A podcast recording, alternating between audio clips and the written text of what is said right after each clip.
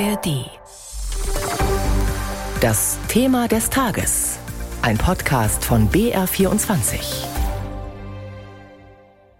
Nach der Parlamentswahl in Griechenland gibt es einen strahlenden Sieger, den amtierenden Ministerpräsidenten Mitsotakis mit seiner liberal-konservativen Nea Demokratia. Er hat 41 Prozent geholt. Aber Mitsotakis will einen zweiten Wahlgang. Warum? Darüber sprechen wir gleich mit unserem Korrespondenten. Erst einmal fragen wir, wie es den Griechinnen und Griechen geht. Die Wirtschaftsdaten sehen gut aus. Im vergangenen Jahr ist das Bruttoinlandsprodukt um fast sechs Prozent gewachsen. Im Jahr davor waren es 8 Prozent. Ist die Schuldenkrise nach zwölf Jahren also bewältigt? Darüber hat meine Kollegin Stefanie Meyer-Negle mit Yannis Emanuelidis gesprochen. Er ist EU-Experte im European Policy Center, eine gemeinnützige Denkfabrik mit Sitz in Brüssel. Vergangenes Jahr konnte Athen seine Schulden beim Internationalen Währungsfonds zurückzahlen. War der radikale Sparkurs, den die EU der griechischen Regierung verordnet hat, also erfolgreich? Ich glaube, dass es zum einen natürlich der Sparkurs war, aber zum anderen vor allem auch die Reformen in Griechenland selbst. Denn Sparen allein äh, führt nicht dazu, dass es nachhaltiges Wirtschaftswachstum gibt. Es ist natürlich auch so, dass man durch ein tiefes Tal gegangen ist. Man hat ein Viertel der Wirtschaftsproduktion, der Wirtschaftsleistung verloren. Man ist immer noch dabei, das aufzuholen, was über die vielen Jahre hinweg verloren wurde.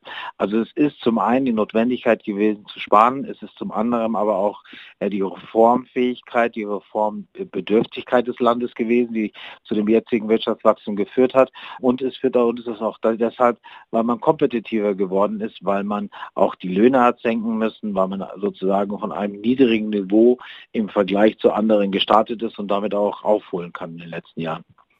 Nach der Schuldenkrise kam die Corona-Krise, die Energiekrise, die hohe Inflation. Wie ist Griechenland damit klargekommen? Wie alle Mitgliedstaaten der Europäischen Union hatte auch Griechenland Probleme damit. Corona war natürlich ein besonderer Schlag äh, aufgrund der Auswirkungen auf den Servicebereich und das war überall in der EU der Fall.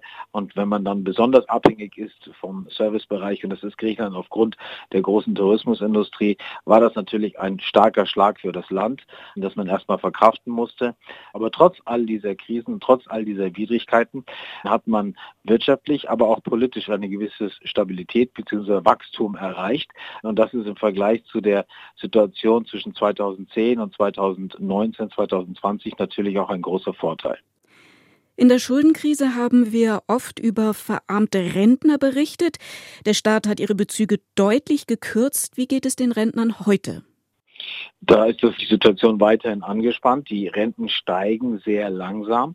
Und das gepaart mit den höheren Kosten ist natürlich ein besonderer Druck auf all jene, die besonders sehr schwierig haben, ihren Alltag, ihre Normalität zu finanzieren. Und das fällt vielen Rentnern schwierig.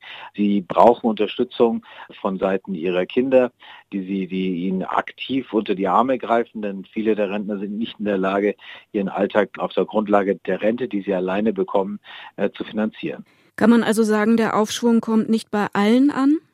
Ja, ich glaube, dass es sehr wohl so ist, dass der Aufschwung äh, bei manchen besser ankommt, bei, bei anderen weniger. Es ist äh, tatsächlich so, dass es eine hohe Diskrepanz, eine große Schere gibt äh, zwischen denen, die profitieren von dem Wirtschaftsausschwung der letzten Jahre, deren Prognosen auch viel besser sind, auch für die kommenden Jahre und die am unteren Einkommensrand immer noch gravierende Probleme haben, damit kämpfen mit den Folgen der Krise. Von daher ist diese Schere ist ziemlich groß. Um eine Vorstellung von dieser Schere zu haben, wie viel Prozent der Menschen in Griechenland profitieren vom Aufschwung, wie viel nicht? Das ist sehr schwer zu quantifizieren. Und die Frage ist auch natürlich, was heißt profitieren? Denn wenn es so ist, dass es einigen besonders besser geht, vielen besser geht, dann hat das natürlich letztendlich auch Auswirkungen auf die gesamte Volkswirtschaft und damit auch für die finanzielle Situation, Ausstattung des Staates und letztlich damit auch für diejenigen, die sich am unteren Einkommensrand befinden. Also es gibt eine Auswirkung, auch wenn diese Schere groß ist, heißt das nicht, dass diejenigen, die am unteren Rande sich befinden, die weniger vom Aufschwung bekommen, dass die gar nichts mitbekommen von dem Aufschwung. Aber es kommt später an und es kommt natürlich viel weniger an. Der EU-Experte Yanis Emanuelidis war das von der Denkfabrik European Policy Center. Griechenland hat den Aufschwung also geschafft, auch wenn nicht alle gleich davon profitieren. Die Mehrheit der Wähler hat nun entschieden, dass der amtierende Regierungschef Mitsotakis weitermachen soll.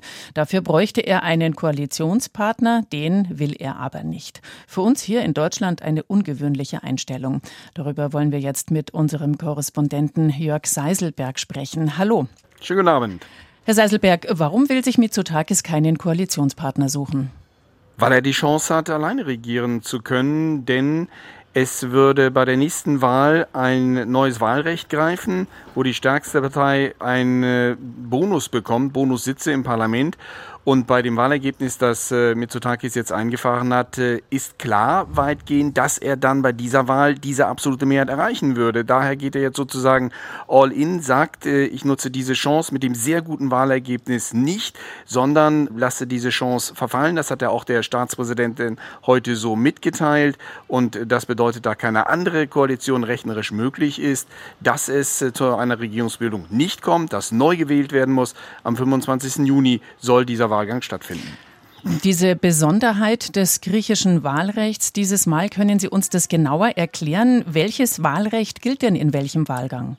Also es ist im Prinzip eine wirklich neue Wahl. Was wir jetzt haben, ist die Wahl nach äh, einem Wahlrecht, das äh, die linke Syriza-Partei eingeführt hat, ein reines Verhältniswahlrecht. Dieses Verhältniswahlrecht hat Mitsotakis selbst in seiner Regierungszeit geändert, aber es gibt in Griechenland die Vorschrift, dass eine Wahländerung erst greift bei der übernächsten Wahl. Also von daher musste Mitsotakis in Anführungsstrichen diese Wahl jetzt aussitzen. Bei der nächsten kann er nach in Anführungsstrichen seinem Wahlrecht wählen lassen und äh, käme in den Genuss äh, dieser Bonussitze. Darauf spekuliert er jetzt nach dem klaren Sieg, den er eingefahren hat. Scheint klar, wenn in fünf Wochen wieder gewählt wird, dass es ein ähnliches Ergebnis werden wird und dann würde Mitsotakis mit einer überragenden Mehrheit ins neue Parlament einziehen. Hm, aber da muss man jetzt schon nochmal nachfragen, wenn jeder Regierungschef das Wahlrecht so ändert, wie es ihm Vorteile bringt, führt das nicht zur Staatsverdrossenheit? Die Staatsverdrossenheit, die gibt es in Griechenland schon und in der Tat äh, schütteln einige den Kopf über das Vorgehen von Mitsotakis, der sich ja gerne als smarter Reformer präsentiert, aber hier zeigt, dass er auch ein kalter Machtpolitiker sein kann und das äh, ist das, was er im Moment äh, hier zeigt, indem er wirklich eine mögliche Koalition, äh, die rechnerisch denkbar wäre, beispielsweise mit dem äh, sozialdemokratischen PASOK, nicht realisiert, um diese Chance des Alleinregierens zu nehmen. Das ist etwas, was auch die griechischen Kommentatoren kritisch sehen. In der Tat ist das, wenn man so will, Machtpolitik at its worst. Mitsotakis rechtfertigt seine Haltung ja damit, dass er eine stabile Regierung für Griechenland will. Das kann man ja so sehen.